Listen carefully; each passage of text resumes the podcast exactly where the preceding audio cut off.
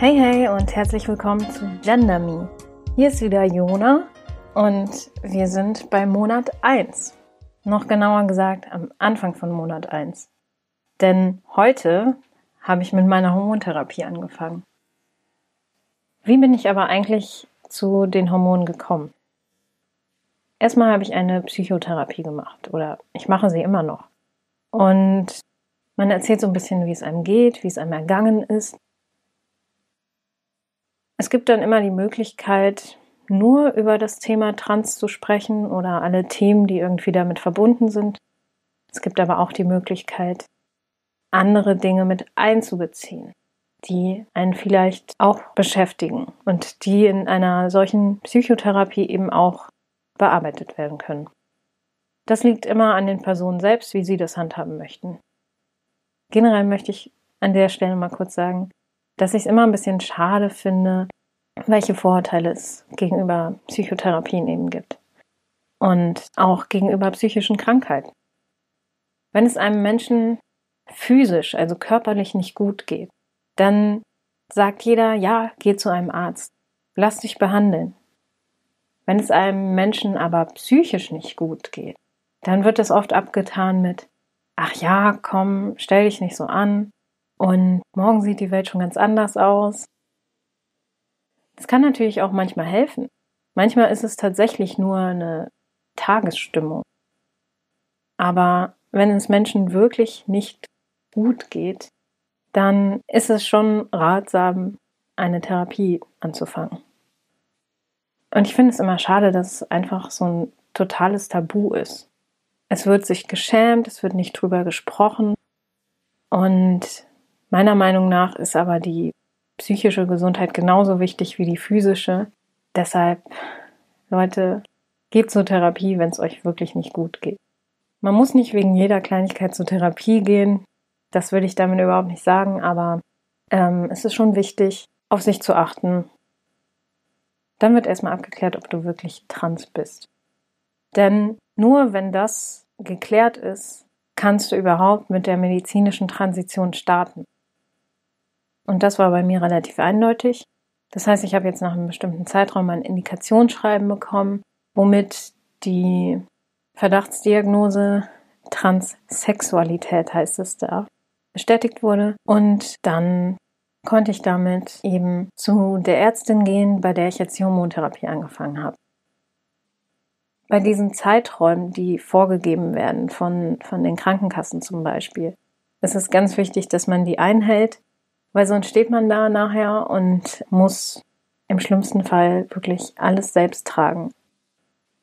Hab ein bisschen Verständnis dafür, wenn du gerade in so einer Wartephase bist. Das ist unglaublich nervend und unglaublich ätzend. Aber mir hat es zum Beispiel schon mal geholfen, zurückzuschauen, was ich bisher erreicht habe.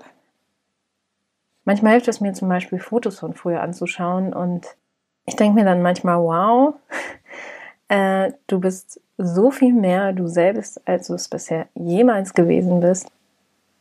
Und das ist schon mal ein echt gutes Gefühl. Ja, deshalb also Wartezeiten können unglaublich ätzend und lange sein, aber wenn man bestimmte Dinge in Aussicht hat, finde ich, dann ist das schon mal ein Gedanke, der mir zumindest wirklich Kraft gegeben hat. So, okay, jetzt habe ich ein bisschen erzählt, was ich vorher machen musste, um überhaupt Testo zu bekommen. Jetzt möchte ich aber ein bisschen von heute erzählen, weil heute war ja der spannende Tag für mich. Ich bin da also heute hin, habe das abgegeben, das Indikationsschreiben und dann habe ich ein Rezept bekommen.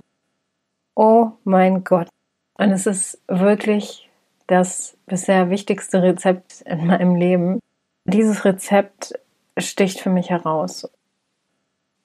Und eine Freundin, die selbst trans ist, hat auch gesagt, ja, wenn du dieses Rezept in der Hand hältst, dann ist das so ein unglaubliches Gefühl und du musst es erstmal tausendfach fotografieren und du willst es gar nicht abgeben in der Apotheke. Und ich dachte so, ach ja, okay, hm, vielleicht übertreibt sie ja ein bisschen. Und ich muss sagen, nein. Ich habe es natürlich fotografiert und ich habe es mir ganz genau angeguckt. Es war total unwirklich für mich. Ja, dann habe ich es aber irgendwann eingelöst, weil ich natürlich auch dann mein Testo haben wollte. Es war echt so ein krasses Gefühl. Also ich starte mit Testogel. Es gibt verschiedene Varianten, die Hormontherapie mit Testo zu machen. Das, was gängig ist, ist eben mit Gel zu starten und dann später auf Depotspritzen umzusteigen. Manche starten aber auch direkt mit den Spritzen, also das ist auch sehr unterschiedlich. Ich habe aber mit dem Gel auf jeden Fall angefangen und ja, es, es war so ein krasses Gefühl, als ich dann nach Hause bin und so dachte, okay, du hast das, du hast jetzt das Testo in deinem Rucksack. Ich habe mich so gefühlt, als hätte ich irgendwie so einen transparenten Rucksack und jeder würde es sehen. Ja, es war irgendwie ganz, ganz besonders. Ich habe auch mir den Moment extrem gut eingeprägt, weil ich ihn einfach nicht vergessen möchte. So, und dann habe ich mir natürlich die Packungsbeilage ganz genau durchgelesen, was ich auch immer wichtig finde. Also ich bin da manchmal ein bisschen zu genau. Ich meine, ich habe mich vorher auch schon über Nebenwirkungen informiert, aber das, was da drin stand, war auf jeden Fall auch nochmal wichtig. Und dazu rate ich auch jedem, lest euch das gut durch. Auch wenn ihr euch vorher schon darüber informiert habt, da waren schon noch mal so ein, zwei Kleinigkeiten, die ich vorher noch nicht gewusst habe und ja, das war für mich auf jeden Fall hilfreich. Genau, und dann, als ich nach Hause kam, habe ich dann das erste Mal aufgetragen und das ist in so einem Pumpspender gewesen. Und dann musste ich da äh, zweimal draufdrücken und dann hatte ich eben dieses transparente Gel in der Hand und habe das auf meinen Oberarm und so ein bisschen auf den Schultern verteilt. Das ist auch unheimlich schnell eingezogen und dann war es das schon. Und ich dachte jetzt so, hm, eigentlich sehr unspektakulär. also das ist halt schon sowas, wenn Menschen mit der Spritze anfangen, dann, dann gibt es einfach noch so ein paar mehr Schritte und ja, dann, dann passiert da irgendwie mehr. Und ich habe halt dann einfach nur dieses G aufgetragen. Das Spannende ist aber, was ich noch nicht erzählt habe, dass ich kurz bevor ich es aufgetragen habe, nochmal so innegehalten habe. Ich habe mich gefragt, bist du dir sicher? Ist das der richtige Weg? Es ist nicht so, dass ich die Frage nicht oft genug von meinen Mitmenschen gestellt bekommen habe in den letzten Monaten. Aber als es dann näher rückte, der Moment, an dem ich wirklich angefangen habe, da habe ich dann schon noch mal kurz gezweifelt. Noch mal so ganz kurz gezweifelt und ich habe mir natürlich bewusst gemacht, dass ich an dieser Stelle immer noch sagen kann, ich gehe den Weg nicht. Irgendwie hat mir das Angst gemacht, aber irgendwie war das auch gut. Denn die Folge war, dass ich mich bewusst für diesen Weg entschieden habe. Und paar Minuten später bewusst das erste Mal dieses Gel aufgetragen habe auf meine Haut. Danach waren die Zweifel auch weg. Aber es war gut, dass sie nochmal da waren, dass sie mich besucht haben sozusagen, weil ich mir dann einfach nochmal bewusst geworden bin, was für ein wichtiger Schritt das ist. So, und jetzt äh, bin ich natürlich total gespannt und heiß darauf, was sich als erstes verändert. Ich hoffe ja auf meine Stimme und ich hoffe auf meine Gesichtszüge. Ich kann es wirklich absolut kaum erwarten. Genau, also es ist ganz spannend und es bleibt ganz spannend. Ja, das wird jetzt so in Echtzeit quasi aufgenommen. Also die Pausen, die zwischen den einzelnen Podcast-Folgen sind, die sind auch wirklich echt. Denn ich möchte ja ein authentisches Bild von meiner Erfahrung zeichnen. Und ich kann es echt kaum erwarten, ähm, die ersten Veränderungen zu sehen.